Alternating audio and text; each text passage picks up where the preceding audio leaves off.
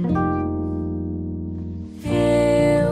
quero me curar de mim. Quero me curar de mim. Quero me curar de mim. Olá, ouvinte. Bem-vindo ao Diário da Consciência, uma série de podcasts da Oficina. Oficina é uma prestação de serviço consciencial à disposição do ser humano. Uma prestação de serviço diferente, autônoma, inspirada, voluntária, universalista, prática e gratuita. O que você irá ouvir a seguir é o compartilhamento de uma prática de autoanálise em grupo, baseada no entendimento de que realidade é uma experiência multimídia e também em outros conceitos autocientíficos estudados na oficina. Essa prática está sendo publicada com o consentimento do praticante para fins de estudo de caso e para ajudar você a praticá-la também. Dito isso, vamos ao estudo de caso. Realidade objetiva. Ande pela memória e encontre um ponto de dor emocional, um ponto de sofrimento. Descreva o que aconteceu nesse ponto. Descreva apenas os fatos, apenas a realidade objetiva. É, eu tinha por volta de 8, 9 anos e estava no banheiro no segundo andar da casa em que eu morava, com os meus pais, minha avó materna e os meus três irmãos. Para ter acesso a esse segundo andar, tinha uma escada de madeira que vinha da sala e terminava lá em cima, no início de um corredor que dava acesso ao quarto do meu pai, depois ao meu quarto e da minha irmã, em seguida o quarto dos meus dois irmãos, e esse corredor terminava de frente para esse banheiro.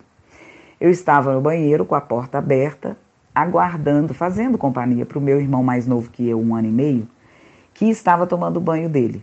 A minha mãe tinha falado para a gente dormir e ela mandava a gente dormir, tomar banho, escovar dente e ir para a cama. E a gente fazia muito companhia um para o outro. E era muito divertido essa hora, porque o banheiro era coberto por aquela nuvem de fumaça, os azulejos que brilhavam iam ficando tomados pela, pela nuvem de fumaça, embaçados, e tinha um armarinho nesse banheiro, na parede, esses armarinhos com, com espelho na porta, e lá dentro você tem espaço para pôr escova de dente, a pasta de dente, fio dental e etc. Esse armarinho estava fechado e o espelho todo embaçado. E eu e meu irmão nos divertimos muito. É, eu fui abrir este armarinho para pegar a minha escova de dente e eu nem cheguei a abrir, a porta soltou na minha mão. Minha mãe, ao ver essa cena, começou a gritar pelo meu pai que estava no andar de baixo e sobe aqui, você tem que ver o que, que eles estão fazendo, vem aqui. Meu pai subiu aquela escada furioso, já chegou no banheiro me batendo. Eu fui me esquivar, fugir dele pelo corredor, caí. Ele foi, continuou me chutando, me chutando, me chutando ali. É... Aí eu não me lembro bem como isso acabou, acho que ele parou de chutar e eu levantei e já estava chorando muito e fui para o quarto. E vamos ao passo 2. Realidade significativa. Descreva tudo que você sentiu e pensou. Descreva tudo que você lembrou, tudo que você imaginou e supôs, e tudo que associou mentalmente ao vivenciar esse fato eu imaginei imediatamente a surra que eu ia levar do meu pai, que ele ia chegar bravo demais com essa fúria toda. Imaginei que ninguém ia acreditar que aquele armarinho não, eh, não quebrou de propósito, que ele só soltou, ou que ele já até estava quebrado. Eu imaginei que ninguém ia acreditar nisso, principalmente a minha mãe. É, imaginei porque eu estava no banheiro ali rindo muito, ela podia achar que era uma bagunça que a gente estava fazendo e que eu provoquei a, a quebra da portinha. É, imaginei meus irmãos mais velhos duvidando e rindo disso, falando: ah, tá, você não quebrou, não, é porque eu lembrava de eu ser estabanada, é, descuidada, lerda e é, as coisas quebravam, estragavam comigo. Então eu já imaginava. Ninguém vai acreditar e vai sobrar para mim a surra e tudo mais. Senti muito medo, muito medo de apanhar, da fúria do meu pai, da bronca que ele ia me dar, mas dele me, de apanhar mesmo. E mais ainda um desespero muito grande de como que eu ia explicar para minha mãe que eu não fiz nada daquilo, que eu não provoquei aquilo, que simplesmente a porta saiu na minha mão sem eu ter feito nada. E entrei em desespero, comecei a pensar numa forma de dizer isso para ela e nem deu tempo, que eu fui, eu lembro que acho que eu cheguei a mostrar para ela que estava podre, mas quando eu vi ela gritando muito, meu pai, ele já estava me batendo e nesse dele me chutando, eu enrolando pelo corredor como uma bola, eu me senti ali muito nada, humilhada, humilhada, sabe, impotente diante de, de umas das pessoas. Ninguém podia fazer nada por mim. Eu me senti humilhada, é, injustiçada por estar sendo punida por nada e sem chance de me defender, é, impotente e sozinha, porque não tinha ninguém também por mim ali. Meu irmão estava assustadíssimo com aquilo. E a minha mãe, eu sentia nela um certo prazer. Quando a gente contrariava ela, aquele prazer de chamar o meu pai de uma forma que instigava mais ainda a fúria dele e depois ela se dava por satisfeita. Me contrariaram, foram castigados. É como se ela ficasse mesmo satisfeita. Então eu não tinha ninguém. E então me senti sozinha, impotente, muito triste ali, é, por não nem por ninguém me ouvir simplesmente terem o poder ali de me julgar, me condenar, me bater e me chutar. O chute ali, eu falo isso, eu sempre me emociono, engraçado, porque esses chutes comigo no chão é uma covardia. Eu senti covardia. É isso. Diário da Consciência. Faça uma reflexão sobre o sofrimento experimentado.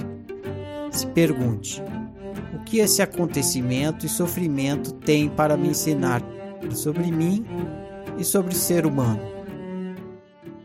Tá bem difícil essa reflexão, bem difícil. Eu vou começar pelo feedback que o Marcelo me deu na egofania. A minha egofania eu comecei com a culpa que eu sentia com relação às minhas filhas, atualmente, né? E aí o Marcelo traz o feedback com este ponto de dor é, que eu trago aqui agora, da, do Diário da Consciência, em que ele me explica o seguinte: a, a porta do armarinho soltar, para mim não era problema, mas para minha mãe era um problema, a porta do armarinho solta, quebrada. Então ela chamou a polícia para me punir, meu pai. E ali eu criei uma crença que todos os problemas do mundo, de todo mundo, eu tenho que resolver. E a partir do momento que eu não consigo resolver o problema do outro, eu sinto culpa. Eu carregava uma carga imensa de culpa. Falo carregava porque já diminuiu bastante. Mas eu pude perceber aqui que eu não tenho só a culpa. Quando a minha mãe passou esse problema para mim, e eu entendi como se os problemas todos fossem meu, eu passei a ter medo de existir um problema e eu ser punida. Eu não consigo resolver e sou punida. De que forma? Por exemplo, é, eu até me antecipo a problemas, né? É, vamos supor que a minha filha é, tá, comentou que está fazendo alguma coisa, daqui eu já começo a imaginar, nossa, isso vai, vai acontecer isso, isso, isso, então eu vou fazer isso. Aí eu começo a me antecipar para ver se eu evito que ela crie esse problema. Porque, como eu sou a solucionadora de problemas, eu vou, vai sobrar para mim. E eu posso ser punida pelo outro. Ele pode me desprezar, fazer chacota, debochar de mim, como também é, é, como é que fala? Se vingar. Então eu pude perceber esse outro lado aí. Como também é, eu percebi que quando eu falo, quando eu contei essa história pela primeira vez na minha apresentação, eu senti ali primeiro uma raiva muito grande do meu pai, depois uma mágoa, uma mágoa dele. Só que agora, trazendo essa história para o Diário de Consciência, eu pude perceber que a minha mágoa, a raiva é da minha mãe. O meu desespero maior ali não era pelo meu pai, ela para minha mãe me ouvir, que é outro ponto que até hoje eu tenho esse problema na minha família. Eu não sou ouvida e por mais que eu fale, eu vou ser mal interpretada. Aquilo tudo ali vai ser usado contra mim. E a minha mãe fazia isso. Está muito claro. A minha mãe fazia isso e ela vinha uma coisa nela, parecia que ela tinha uma satisfação e encontrar alguma coisa para gritar a polícia e ter punição e pronto, acabou. Então, é, eu pude perceber ali, claro, né? É, continuo sentindo mágoa do meu pai ter me batido daquela forma, me chutado. Ele não precisava, ele também, ele podia chegar me perguntando, por que não? Já que ela não chegou. Ou pelo menos ouviu que eu estava gritando, tentando falar, me defendendo enquanto eu apanhava. Mas não. Só que eu estava só com meu pai pensando só nele, mas agora eu percebi nitidamente isso na minha mãe. E enquanto eu falava, eu usei palavras dela e dos meus irmãos mais velhos, descuidada. É, eu sempre ouvia: você vai deixar cair, você está banada, é, desastrada, desastrada. E essa coisa de que a minha mãe achava que tudo era de propósito. É, é uma avaliação difícil porque destrinchou um monte de informações, inclusive essa da chacota dos meus irmãos mais velhos. Tinha essa chacota aí em cima de cada erro meu, de cada coisa que eu podia fazer errado ou estragar, que acontecia comigo, eventualmente, que podia acontecer com qualquer um deles, mas foi comigo. É, então, eu pude perceber aí a presença marcante da minha mãe em sentir satisfação com o meu sofrimento. Mas que é, é um sofrimento que eu tive como se ele fosse merecido porque eu fiz ela sofrer criando um problema para ela. Tem mais uma coisa que eu quero colocar aqui que é a respeito do gatilho que eu sinto quando alguém me interrompe, quando eu estou esclarecendo algum mal entendido e, uma e a pessoa me interrompe, grita, fala mais alto que eu, não me deixa terminar, tira as conclusões dela e que o meu bicho vira uma fúria e vem e reage. E quando falo o bicho vem e reage, eu falei do meu pai, eu lembrei disso quando eu falo que o meu pai vem com a fúria toda. O bicho dele vem com a fúria toda e ele não me pergunta nada, nem pensa. É só o bicho ali agindo. E por eu estar tá tentando esclarecer alguma coisa, eu estou ali tentando para que a pessoa não pense mal de mim, não tenha raiva de mim, não me interprete mal, porque é, a culpa vai ser minha, então eu vou buscar que ela me desculpe, que ela me compreenda o máximo possível, porque senão eu mesma vou me encarregar de me punir e de me colocar abaixo de nada, da mesma forma que o meu pai foi me batendo e eu fui sentindo nada ali. É, então eu mesma me encarregando de me punir, de me denegrir, eu vou me sentir sozinha e não tem ninguém para me ajudar. Acho que deu para entender. Obrigada. Feedback coletivo. Dê um feedback visando ajudar seu colega a ter mais clareza sobre o ponto de dor que ele está analisando. Pode fazer perguntas, dar opiniões, propor análises e reflexões. Alexa, essa história eu tinha ouvido na sua apresentação, então ela é. Ela me soa um pouco familiar. Achei que você conseguiu descrever a realidade objetiva de uma forma muito, muito, muito como o Ferrari pediu que seja. Eu consegui acompanhar a subida da escada, consegui entender o banheiro. E, mas o que me chamou a atenção é a simplicidade da criança em se divertir com nada, né? Com a fumaça do banho, com a, o vapor que a água gera e de estar ali se divertindo com o irmão de forma fortuita, assim, pela diversão, pura e simplesmente o que é normal e, e, e pronto da criança. É, mas a sua realidade ela muda 360 graus por um acontecimento. Ela muda muito drasticamente. Então, isso me chamou muita atenção, assim, eu estou da alegria e do contentamento e do prazer e da diversão pela diversão, mas por um pequeno acontecimento, por um fato, eu posso ir para a vala dos injustiçados, eu posso ir para a vala dos, dos nada, eu posso passar para a escória do mundo.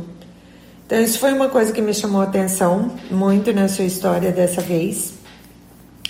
Me chamou a atenção que você, lá, quando você começa, acho que no seu segundo áudio, você fa... terceiro áudio, acho que no terceiro áudio, você fala muito sobre os adjetivos, né?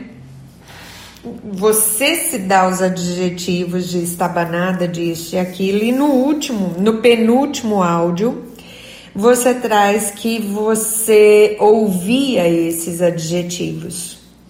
Fazendo o link disso com o que ontem estava na oficina, lá no Zero, sobre a nossa forma de pensar, o quanto você continua pensando o pensamento da mãe, do pai, dos irmãos, de que você é estabanada, de que você. Enfim, eu nem quero aqui repetir os adjetivos porque eu não tomei nota deles, eu só tomei nota da lista de de ter uma lista de adjetivos pejorativos. Mas você traz lá no fim que esses adjetivos eram ouvidos por você dos outros em relação a você. E aí eu trago esse questionamento do quanto você ou né, no quanto a gente, nós continuamos pensando esses pensamentos que não são nossos, verdade dá para fazer dá para fazer essa pergunta, verdade? Eu sou mesmo estabanada? Uma pessoa que, que cria artes, uma pessoa que, que trabalha com artesanato, que transforma, ela é estabanada? Não sei, fica a pergunta, né? Mas às vezes a gente continua carregando esse pensamento. Uma outra, um outro ponto que eu quero salientar aqui é você conta na sua história, quando você fala sobre a questão do fato ali do acontecido, você usa um termo. As pessoas têm o poder de me julgar, me bater, me condenar, me chutar. E vem daí muito forte a emoção da covardia pelos chutes.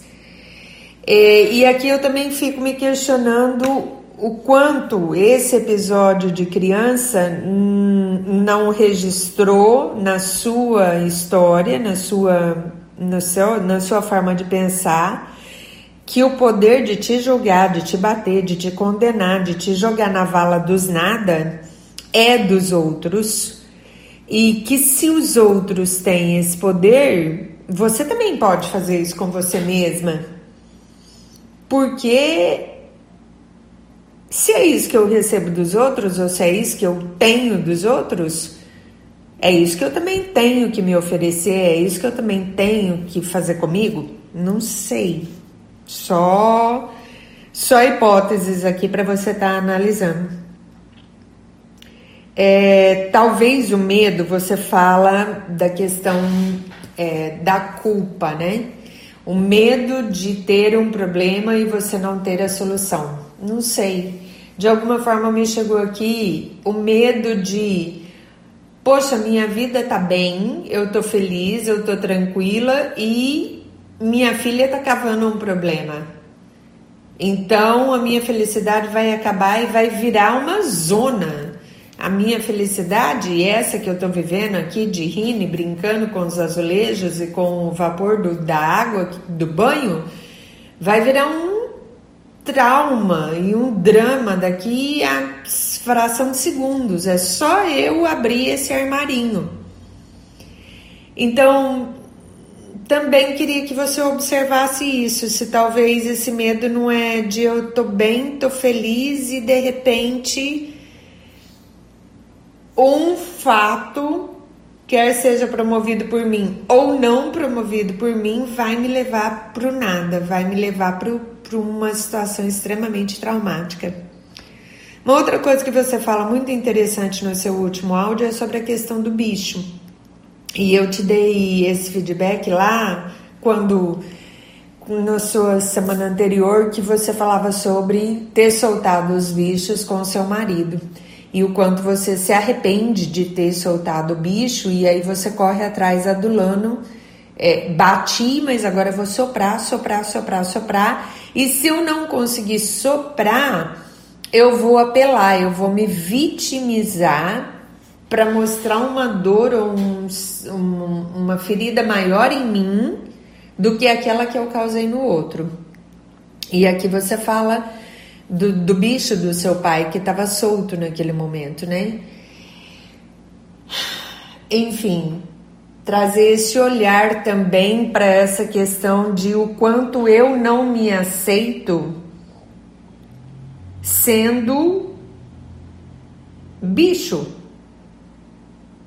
lidando com a minha raiva de forma inadequada. E aqui eu não estou defendendo a, a violência, a agressividade, o o despejar em cima dos outros, não. Mas estou dizendo que isso é uma forma de lidar, e a gente sabe isso é uma forma de lidar com a raiva. Né? Isso é o meu bicho dizendo sobre a minha insatisfação.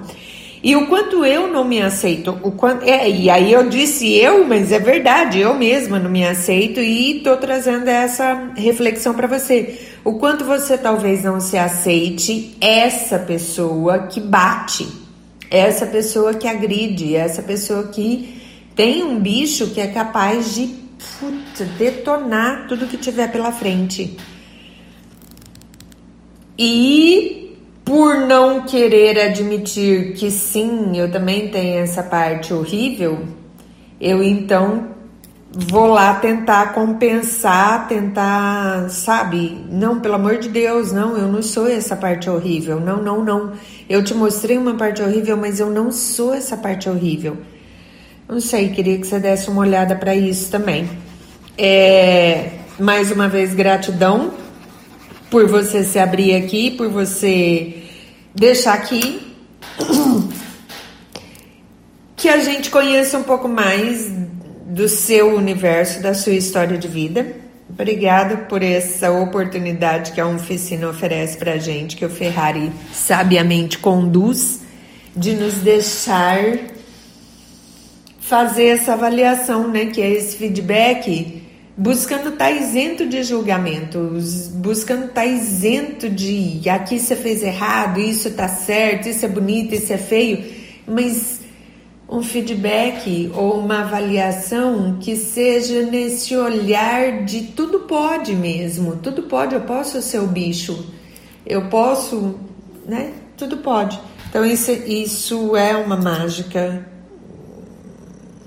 na minha forma de de lidar com as pessoas e com o mundo. Então, obrigada por tudo isso. Beijo a todos. Tchau, tchau.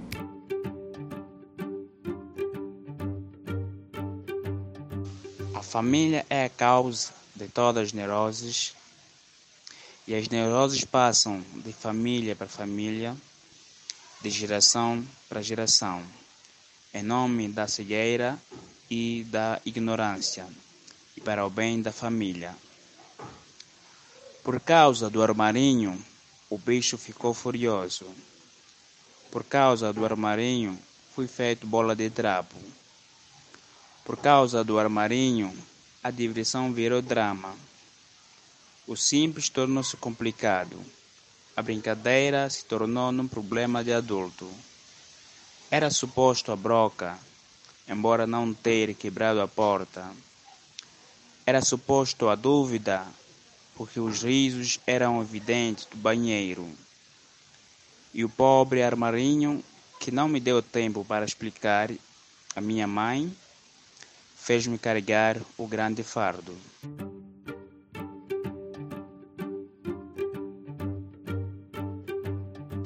Alexa, abrir playlist e tocar Girls Just Wanna Have Fun. Muito bem. Com trilha sonora, vamos ao feedback. Pessoa, esse, essa realidade objetiva que você trouxe aí deve ser uma das mais marcantes, né, da sua história. É, vou te dar um feedback aqui para você entrar um pouco dentro do que tem aí para te contar e aprofundar. Bom, essa história, se ela tiver um título, o título da história é Punição. Isso é uma coisa importante vocês fazerem quando vocês contarem a história. Botar um título, que nem uma redação. Você faz a redação, aí você termina a redação, você vai lá e põe o título da redação.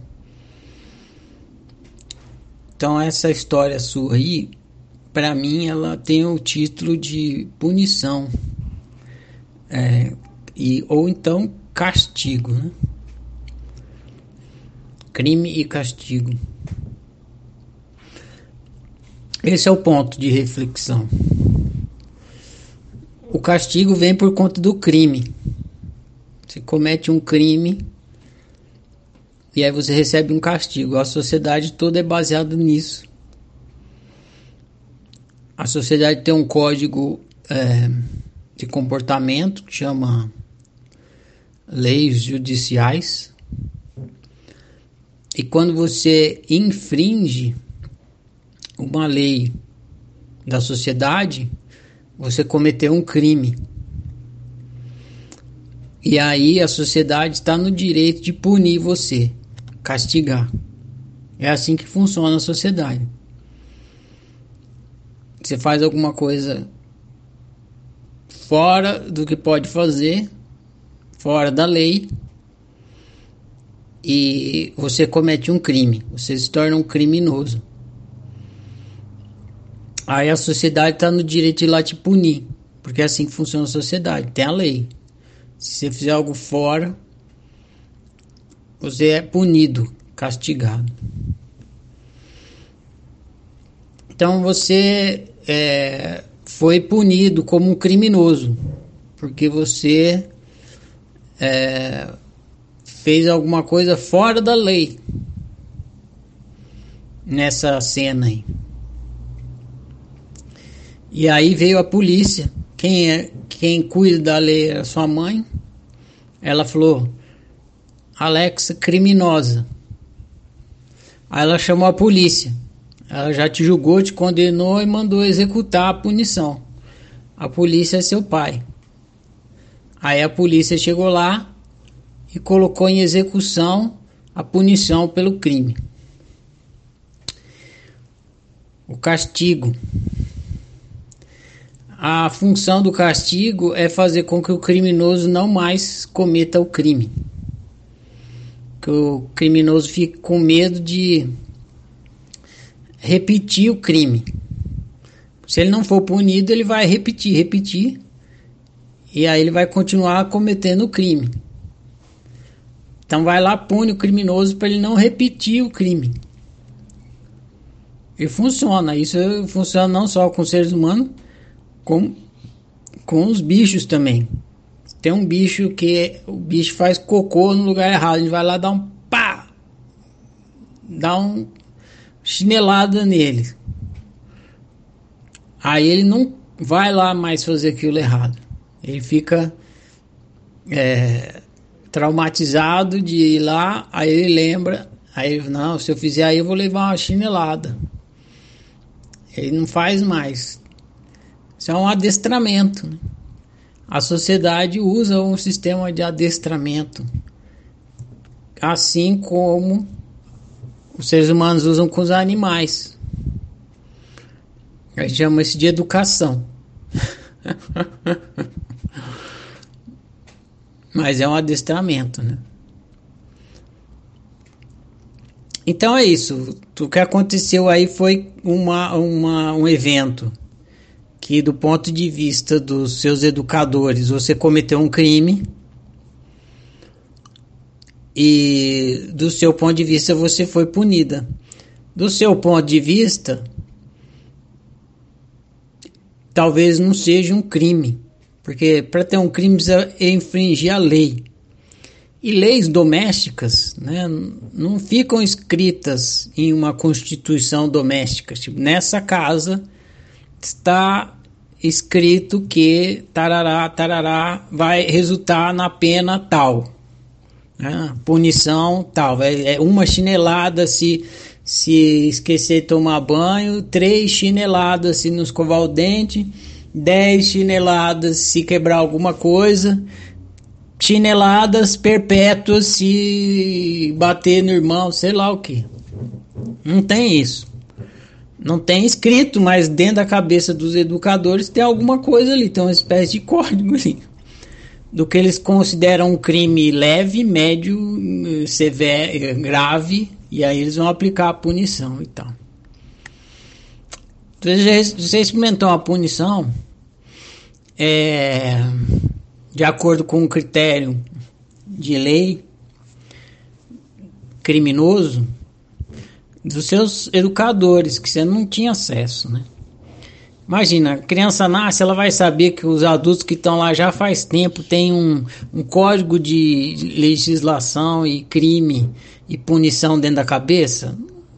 E o que, que pode, o que, que não pode fazer? A criança não sabe, né? Aí vai educando a criança, vai batendo nela para ela aprender. Muito bem. Isso é assim, né? Mas acontece que sendo assim, gerou em você um mecanismo, esse é o ponto. Gerou em você um mecanismo que se perpetua até hoje, que você provavelmente você não começou com esse mecanismo, é um mecanismo de defesa, isso é que você precisa entender. Defesa da punição. É um mecanismo de defesa da punição. Você gerou esse mecanismo, provavelmente não começou nesse dia, mas nesse dia é muito marcante. Você deve ter pensado assim: nossa, preciso ficar reforçar esse meu mecanismo de defesa aqui, porque esse negócio é, é foda, é pesado isso aqui. Se eu não tiver um mecanismo de defesa bom aqui, eu vou levar a punição toda hora, né? Vou levar essa surra que eu levei aqui. Então talvez você tenha começado a criar antes desse evento, mas esse evento é bem marcante, significativo. Não é à toa que você sempre descreve ele. Que mecanismo de defesa que você criou aí? Esse é o ponto que eu quero dar no meu feedback para você refletir e descobrindo esse mecanismo. Você, quanto mais você ficar consciente do mecanismo, mais, mais livre você fica dele. Você não precisa ficar preso nele. Então, qual é o mecanismo? Bom, você vai ser punido. Quem é punido? Punido é o criminoso, não é? Foi todo o começo do meu discurso aqui foi para chegar nesse entendimento que a punição é aplicada no criminoso, alguém que é, foi fora da lei, crime e castigo. Se você, quando, quando a criança faz as coisas certas, não vem punição. Só vem punição quando comete um crime, quando desrespeita a lei. E é, aí chama a polícia e manda castigar, manda prender, manda bater. Pois bem, o que é o criminoso? O criminoso é o inocente? Não, né? O criminoso não é inocente. O criminoso é o quê? O criminoso é o culpado. Ei, palavrinha corriqueira na sua história, né? A culpa. O criminoso é o culpado, ele é o culpado do crime, né? Você, o, o, o delegado manda bater no criminoso porque ele é culpado de um crime cometido, né? Ele não é inocente. Ele é culpado de um crime cometido. Então, o que, que a pessoa deve fazer para não receber a punição? O que, que ela precisa ser para não receber a punição? Ela precisa ser inocente. Porque se ela for culpada, ela vai ser punida. Então ela precisa ser uma pessoa inocente. Então, qual é a, a relação? Qual é o mecanismo mental assim? Culpa igual castigo. Entendeu? Se eu sou culpado, eu vou receber um castigo, porque quando eu faço uma coisa errada, o, o, o delegado manda prender e me pune. Então a culpa é ruim. Então, culpa é igual castigo, culpa é igual você chutado, culpa é igual você receber chinelado, culpa é igual você preso. Então, não posso ser culpado. Não posso ser culpado.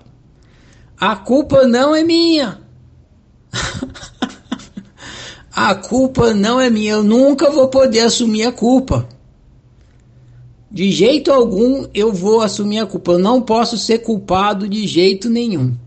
Se eu for culpado, danou, porque se eu for culpado, eu vou ser punido. Eu não quero ser punido. Vão me chutar, não sei o quê. Então, o que eu tenho que fazer? Eu tenho que fugir da culpa, prevenir extremamente que me achem culpado, provar que eu não sou culpado e garantir que não é culpa minha. Porque se alguém achar que é culpa minha supor que é culpa minha e se, é, se alguém atribuir a culpa a mim e eu fizer e eu for a culpada ou culpado da história, vem a punição. Então, percebe? A, a, preocupação com a culpa vira uma constante. Não, tem que ficar preocupado. Não posso, não posso ser culpado de jeito algum. Não posso ser culpado. Não posso ser culpado. E isso vira um um mecanismo de fuga da culpa, defesa. Na verdade, você está se defendendo da punição, mas para se defender da punição, você tem que se defender da culpa, porque é a culpa que leva à punição. Então, minha sugestão é essa: investiga isso aí que eu falei, vê se é assim mesmo que acontece dentro da sua cabeça e vai entrando nisso aí, que você vai descobrindo essa sua história de criação desse mecanismo de defesa ligado ao sentimento de culpa. Beleza, mano? Então tá. Abraço.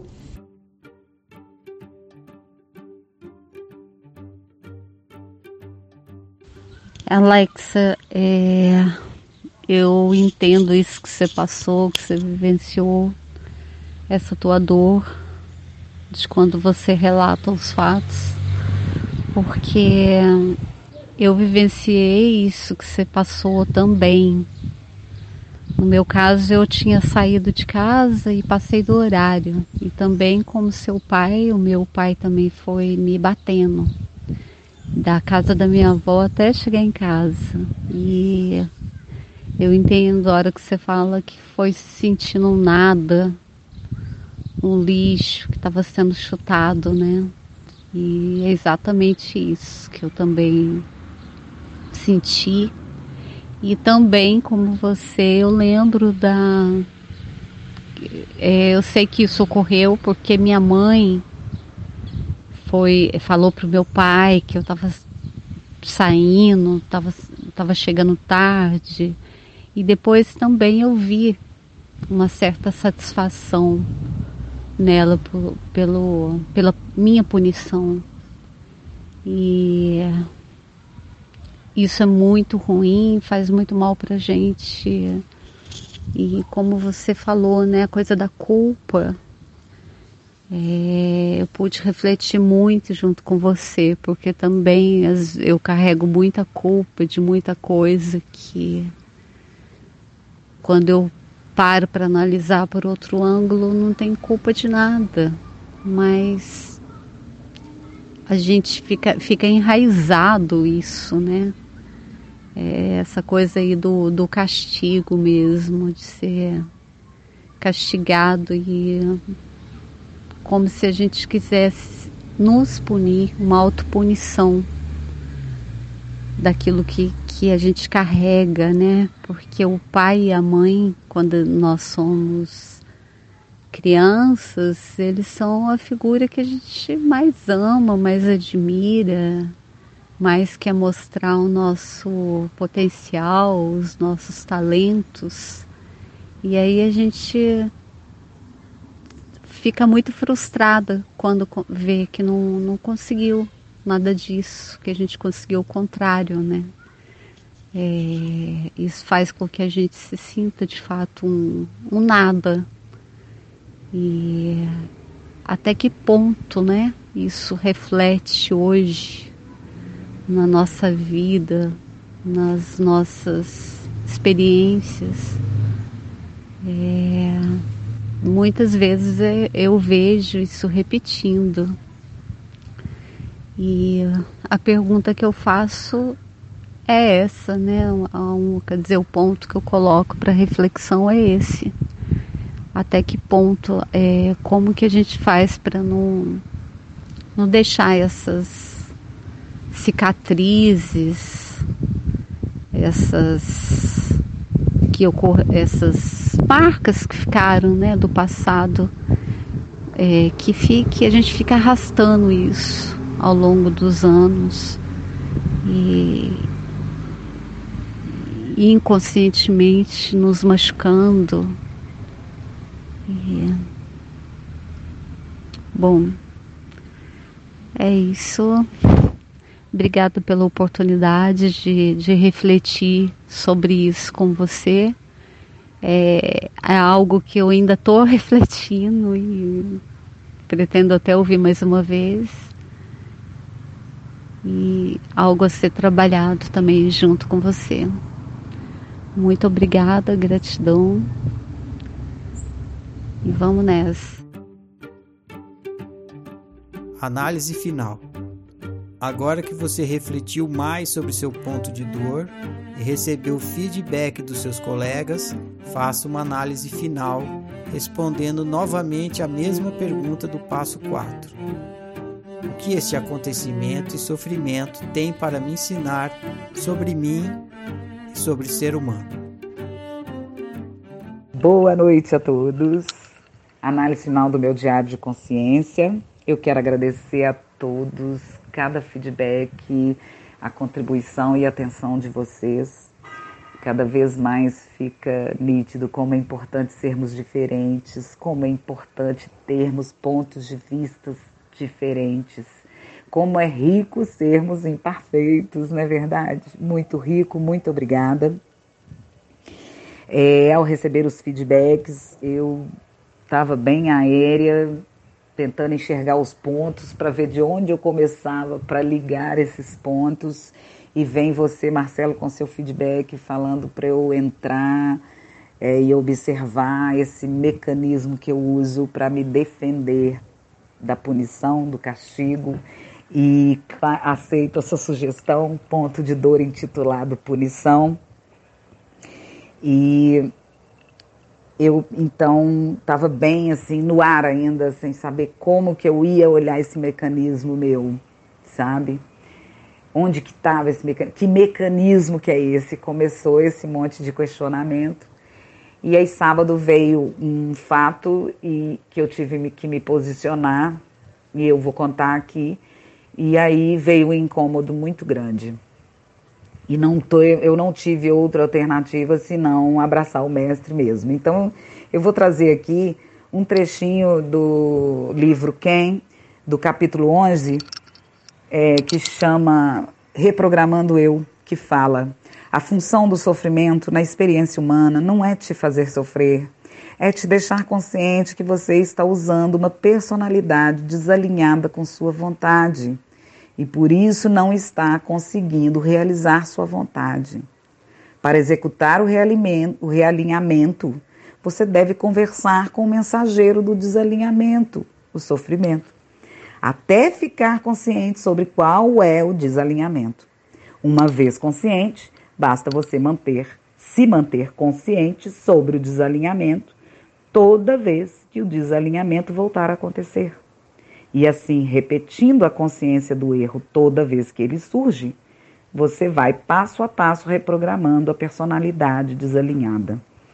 Ontem, quando eu li isso, fez um boom, porque eu, falei, eu peguei e abracei mesmo o mestre, e é impressionante como vem um medo de entrar nisso, um medo muito grande, e pela primeira vez eu olhei para esse medo e como que é realmente a necessidade de olhar e perguntar para o sofrimento.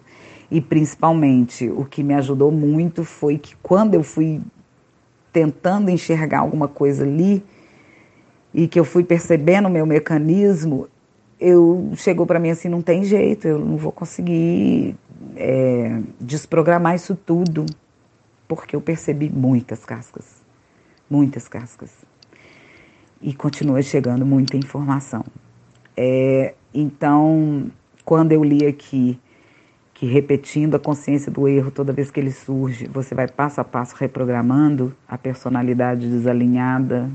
Poxa, foi um alívio imenso e que me trouxe mais vontade então de olhar para isso.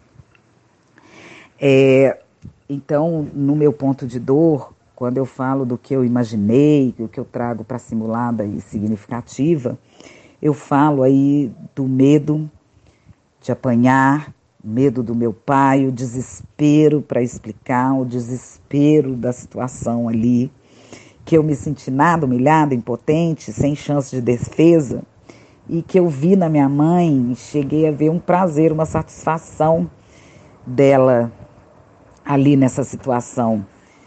É, mas aí ficou claro para mim, Marcelo, quando você traz o castigo e o crime, né, que existe a regra da minha mãe, a regra da casa, a régua da casa da razão humana da minha mãe e a medida dela eu não tenho como saber, eu não tenho como saber a medida da minha, das regras da casa, o que dirá as regras da casa da razão humana da minha mãe. Então ela tem uma medida e um e um comportamento que ela acha que é o certo e o valoroso para me educar trazendo aí, como você disse, é o adestramento mesmo. E me mostrando, tá errado, tem que vir a polícia e tem que ter o castigo. Então isso ficou claro para mim que é, na verdade, é, não é a satisfação do prazer, mas missão cumprida. Estou educando, né? É, e aí eu percebo, eu falo, né, que eu trago é, a, minha necessidade de me antecipar aos problemas, né? É um mecanismo de, de defesa mesmo, tá claro para mim. É, e eu percebo que quando é com relação à minha família, o gatilho é imediato. Na mensagem ali, só de olhar para a foto e para o nome, já começa um turbilhão de emoção comigo. Ou seja, eu já entro com o mecanismo imediatamente.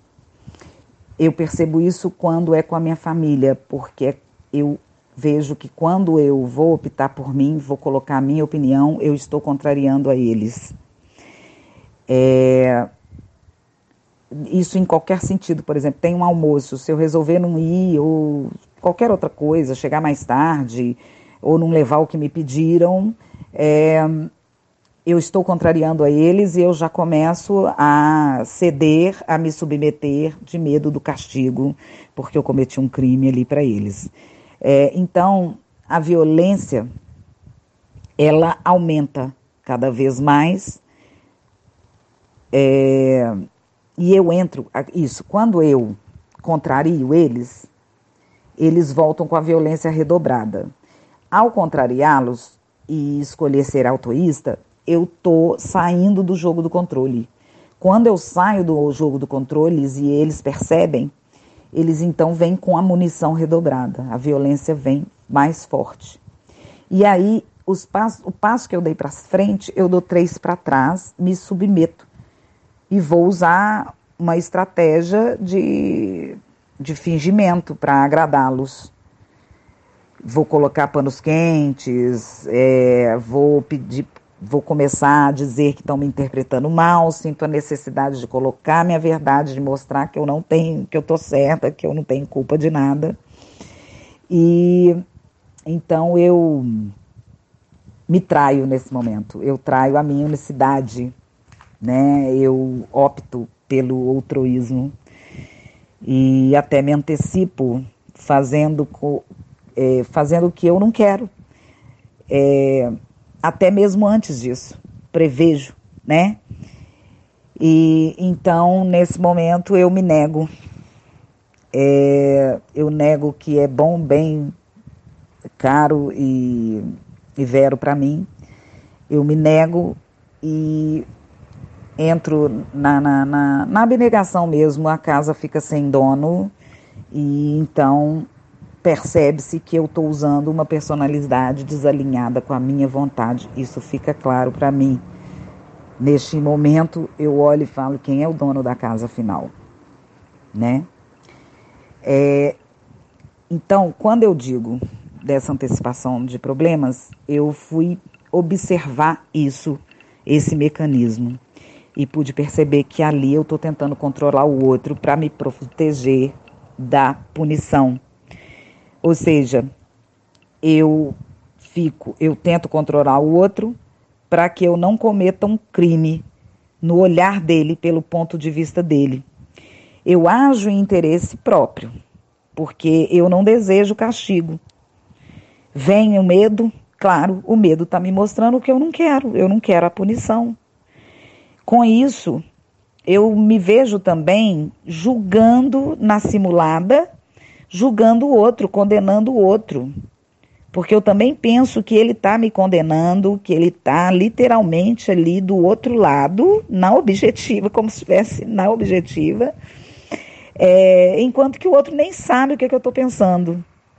E na simulada eu estou imaginando que eu estou sendo lá mal falada, mal interpretada, contrariando eles e que já já o castigo vai chegar.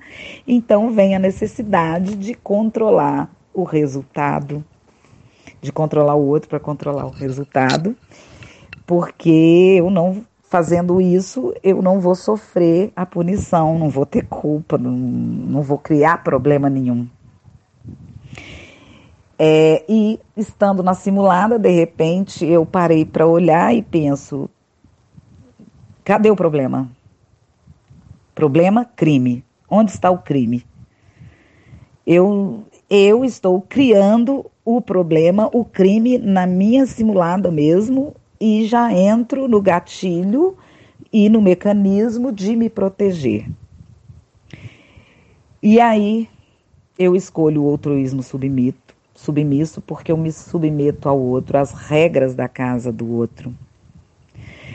E quando eu dou o passo em direção, seguindo meu GPS, é, e vem o outro, eu percebo que estou contrariando o outro, eu paraliso me, com medo de contrariar o outro, porque a minha escolha afeta o outro prejudica eu escolher sim para mim, prejudica o outro. Então, quando eu dou um passo para frente, eu sinto medo da punição, vou para o outroísmo submisso, finjo, é, finjo até querer o que ele o que ele quis, por exemplo, começa a agradar o outro, eu me vejo bajulando o outro, isso é horrível.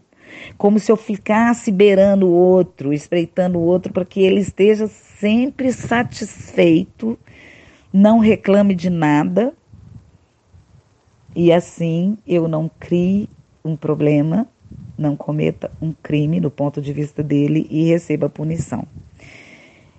Por acreditar nisso, por ter essa crença equivocada, eu me violento, eu violo minha unicidade, eu abro mão de mim e vivo mal da mesma forma, é, porque por medo de escolher por mim, de sofrer, eu sofro né, me, me violentando, escolhendo o outro. Aí eu sofro muito, a culpa pesa muito, causa uma ânsia, claro. O adulto tem que resolver tudo de todos, de tudo no universo, saber o que é bom, o que é bem, o que é caro e vero de cada ser existente. Porque, do contrário, a responsabilidade vai ser dele, a culpa vai ser minha, né? E o castigo virá. Então, por exemplo, se uma planta morre, a culpa é minha, porque eu não cuidei dela direito. Não existe outra hipótese. E nesse caso, entra mais um reforço em cima dessa crença de que é, existe um crime, existe castigo. Eu tenho culpa e vou ser castigada, que é o Deus outro. Por Quando eu penso assim, poxa, até a plantinha eu fico com remorso porque ela está secando, eu não dei água direito para ela. eu me, me observei nessa pequena coisa e percebi que, juntamente com. É, como é que fala?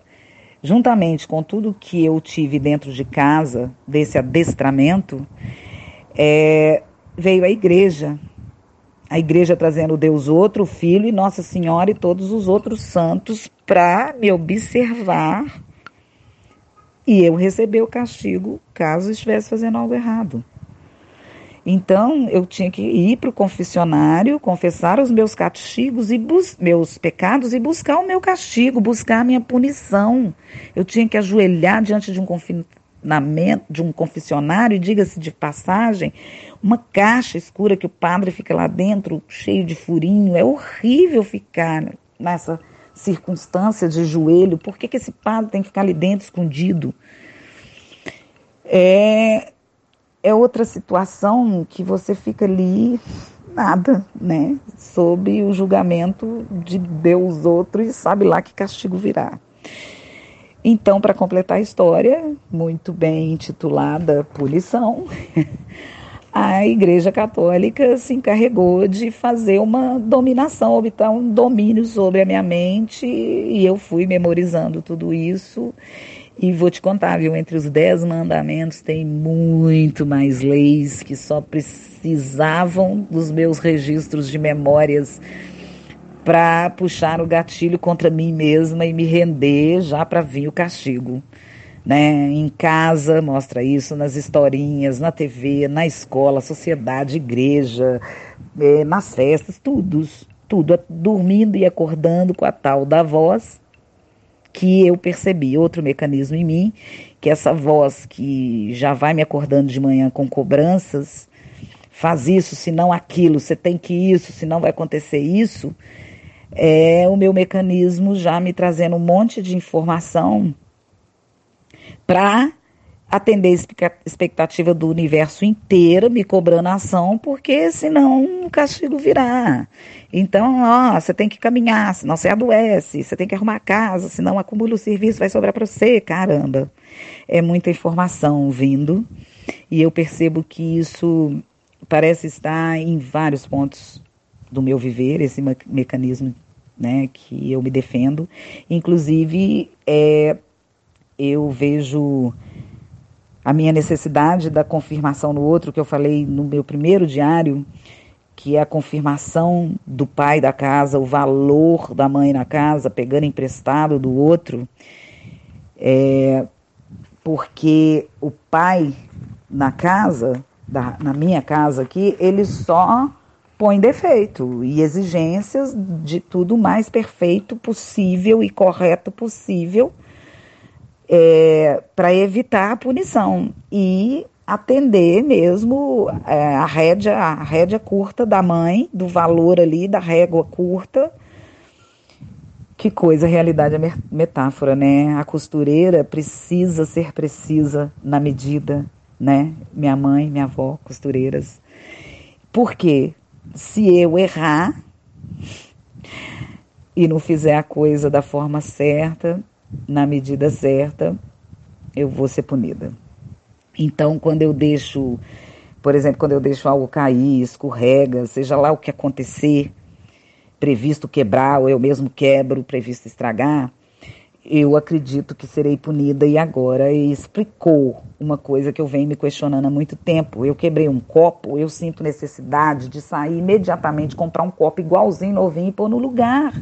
Imediatamente tem que ser novinho igual era, porque para não ficar me lembrando do crime que eu cometi.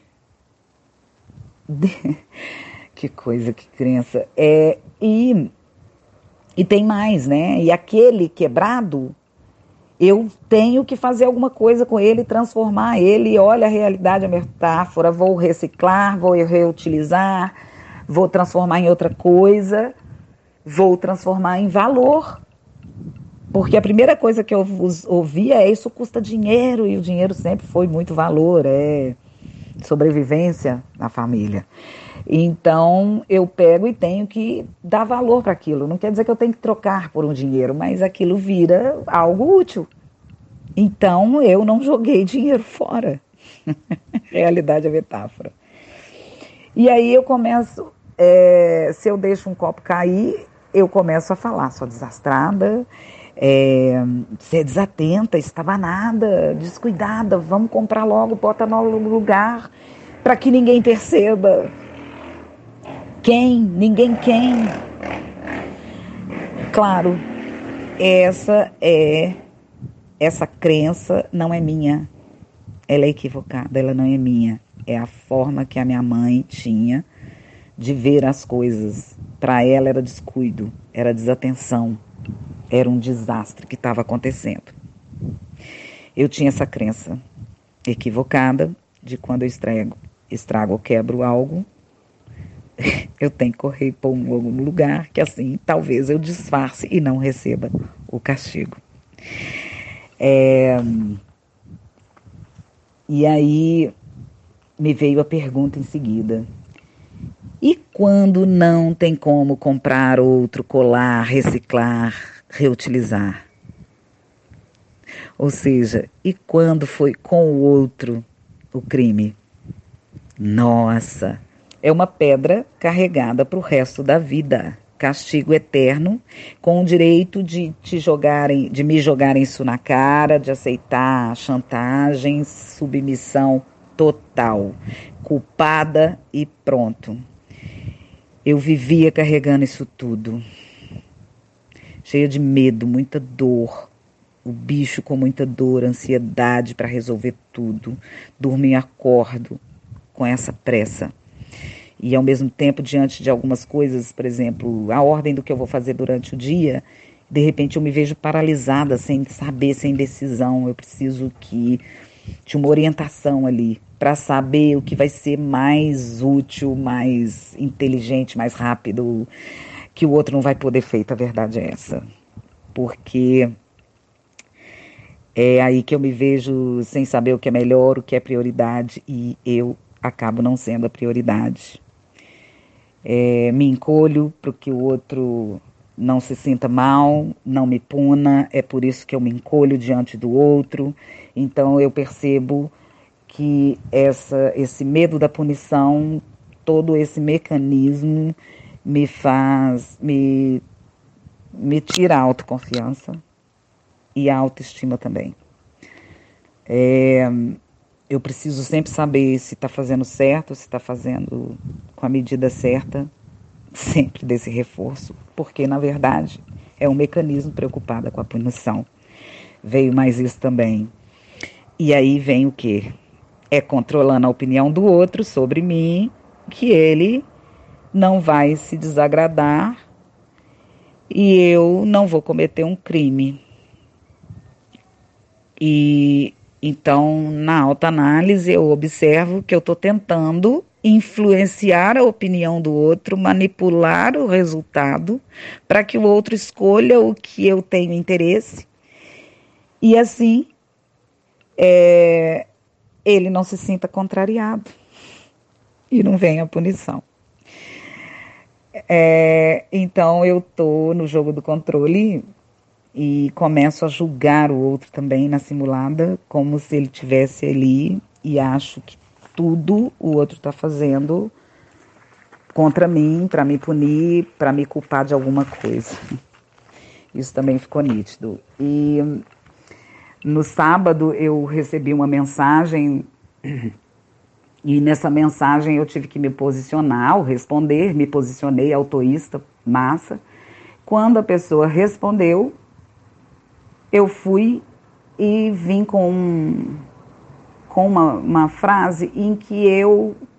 É como se eu estivesse desdizendo que eu estava ali me posicionando, dei um passo para trás e ali eu respondi no final assim: que fique bem claro para que não haja uma má interpretação ao meu respeito. Bum! Eureka! Ali eu me vi literalmente abrindo mão da minha escolha, que foi a primeira mensagem me posicionando, entreguei a chave da casa para o outro, me submeti e comecei a agradar o outro, para que ele não me castigasse. Já imaginei eles conversando entre eles e decidindo, culpada, vão fazer isso, vão fazer aquilo, e aí foi isso que me trouxe para olhar para mim, para esse incômodo e ficou muito claro. Muito clara essa estratégia. E ao mesmo tempo que eu senti vergonha, eu senti muita dor disso, porque eu me vi ali, eu estava presa numa ilusão, numa crença equivocada em mim mesma, dentro da simulada, trazendo todo esse sentimento, esses pensamentos contra a outra é, por causa dessa crença aí na infância. E então eu tenho agora que seguir o que fala no livro Quem, nesse trecho que eu li.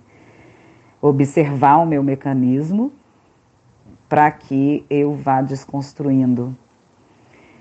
É, porque no momento que aconteceu essa mensagem e que eu respondi, veio para mim o mesmo sentimento, agora eu entendi. É a mesma emoção lá desse ponto de dor, da punição, do caso lá dos chutes no corredor. É o mesmo sentimento e por ser espontâneo eu não consegui segurar, eu pude perceber que é a criança e o bicho já chorando, desesperado com a punição. Então agora é hora de eu não mais entregar a chave para o outro, assumir a minha casa de vez e observando e sim me respeitar no passo a passo. É, porque o medo vem, vem com muita força, mas agora eu sei por quê, o que que ele está me avisando. Eu assumo a casa, assumo a postura com o pai e a mãe, dando a minha medida, mas na hora que, para que na hora que eu que venha a, a resposta do outro, a reação do outro, eu saiba me posicionar.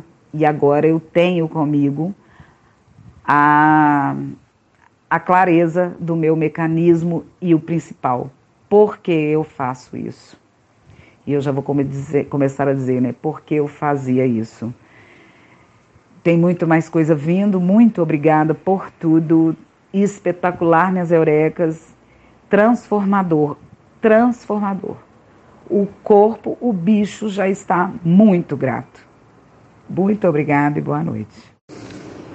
É, depois de toda essa análise, eu pude perceber que quando eu falei sobre quebrar um copo, estregar alguma coisa e comprar para outro lugar, reutilizar, reciclar e que com a pessoa, com pessoas não dá para fazer isso, então a sentença é eterna.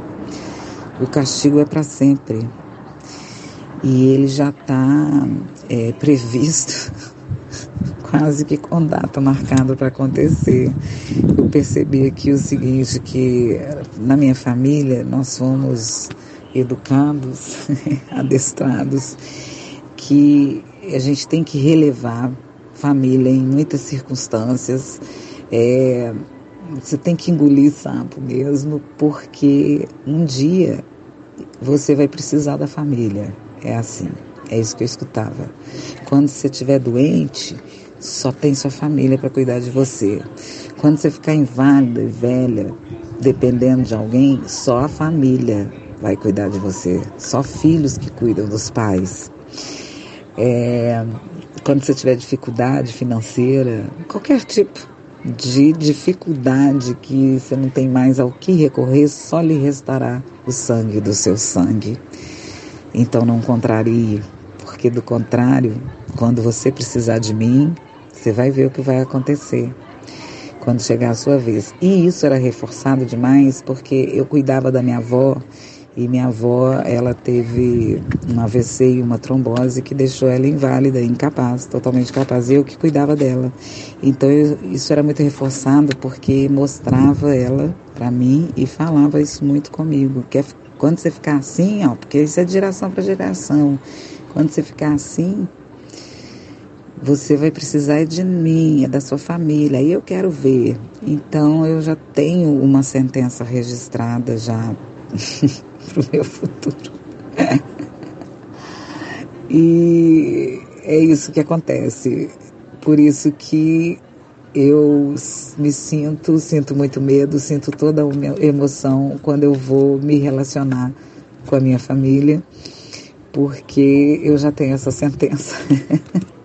e tinha muito medo, muito, ainda sinto esse medo aqui de na minha velhice, numa doença, eu precisar deles e todos me virarem as costas ou até fazerem pior, não sei. É o medo que me veio, a sensação, e é libertador ver isso. É muito bom essa sensação de que isso não é meu, é uma crença equivocada, é uma sensação de soltar correntes mesmo, arrebentar correntes, porque isso me dá liberdade para ser o que eu quiser, fazer o que eu quiser, a escolha que eu quiser, doa quem doer. O outro é problema dele, não é problema meu. Eu não tenho carga de culpa nenhuma, agora é soltar essas pedras passo a passo, respeitando o processo e 25 horas de autoanálise. É por aí. Obrigado.